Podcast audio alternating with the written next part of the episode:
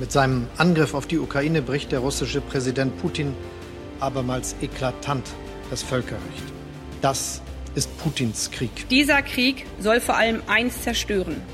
Die Hoffnung der Menschen in der Ukraine, dass sie nach Jahrzehnten der Unfreiheit ein Recht auf Demokratie, ein Recht auf Frieden und auf eine bessere Zukunft ohne Unterdrückung haben.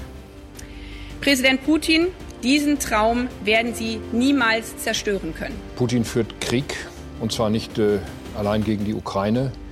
Das ist für sich genommen schlimm genug. Er führt Krieg gegen die gesamte demokratische Welt. We will not let President Putin tear down the security architecture that has given Europe peace and stability over many decades. Hauptstadt das Briefing mit Michael Brücker und Gordon Ripinski live von der Pioneer One. Herzlich willkommen zur neuen Folge des Hauptstadt-Podcasts an diesem Freitag, den 25. Februar. Herzlich willkommen auch von mir zu diesem Hauptstadt-Podcast. Es ist eine ernste und traurige Ausgabe, die wir anders gestalten werden als äh, den Hauptstadt-Podcast normalerweise. Wir machen das monothematisch. Wir widmen uns äh, dem Einmarsch Russlands in der Ukraine und allen Folgen äh, für Europa und für die NATO. Aber wenn wir nicht mehr wollen, dann gibt es nie wieder Krieg, hat Kurt Tucholsky gesagt.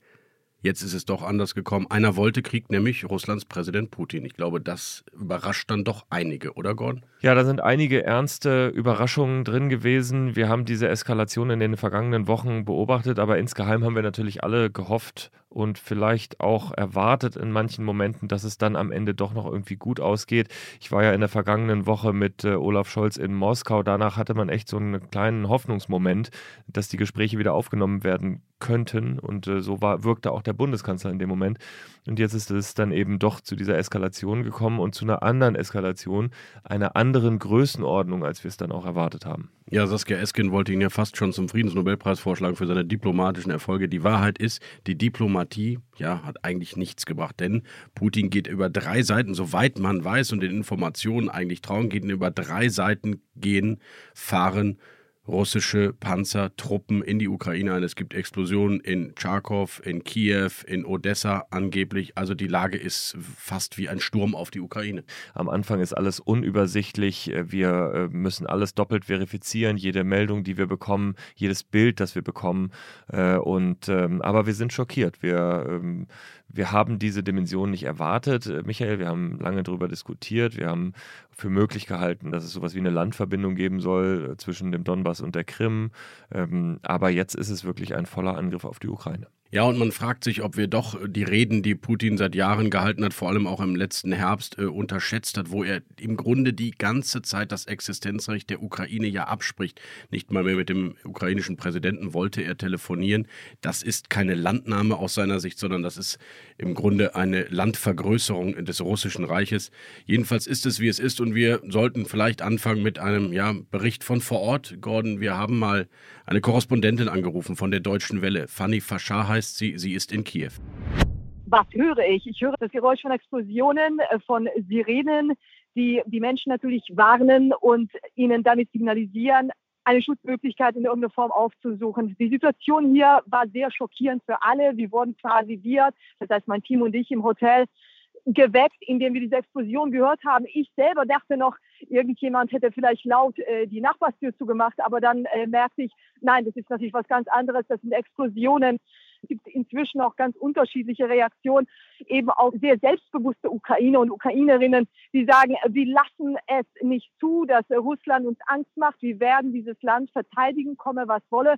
Und es scheint so ein bisschen auch die Politik von Präsident Zelensky zu sein, nämlich die Bürger und Bürgerinnen hier zu gewinnen für äh, diesen Kampf, einen Kampf, wie er nennt, einen Kampf für die Freiheit der Ukraine dass die Ukrainer, Ukrainerinnen hier bleiben, entweder moralisch unterstützen oder tatsächlich selber äh, ihr Land verteidigen, ähm, so wie sie es gerade können.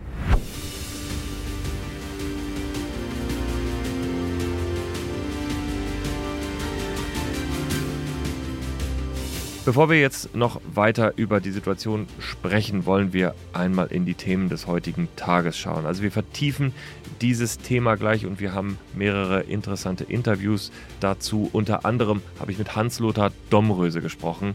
Er war äh, hoher ranghöchster deutscher NATO-General und äh, hat einen guten Blick auf die militärische Situation vor Ort. Wir hören die Stimme der ukrainischstämmigen Präsidentin der Studierendenunion, Anna Staroselski, die Freunde und Familie jetzt vor Ort in der Ukraine hat. Und wir sagen Ihnen natürlich, wie die Bundesregierung jetzt reagiert, welche Gespräche wo stattgefunden haben und ob das Thema Waffenlieferung an die Ukraine jetzt doch nochmal auf die Tagesordnung kommt. Und mit Marina Kombaki sprechen wir dann auch nochmal über ihre Einschätzung über die Lage und die Frage, wie es weitergeht. Bleiben Sie also dran, dieser Podcast ist noch lange nicht zu Ende. Es geht jetzt gerade erst los. Wir würden uns freuen, wenn Sie dabei sind. Und weiter geht es natürlich für Pioneers, also für unsere Abonnenten. Und wenn Sie das auch werden wollen, gehen Sie auf join.thepioneer.de und können dann diesen Podcast zu Ende hören. Das Thema Ukraine wird uns auch in den nächsten Wochen hier bei The Pioneer nicht loslassen, in Podcasts, in Newslettern und in unseren Artikeln. Also kommen Sie zu uns und werden Sie Pioneer. Hauptstadt das Briefing mit Michael Bröker und Gordon Ripinski. Live von der Pioneer One.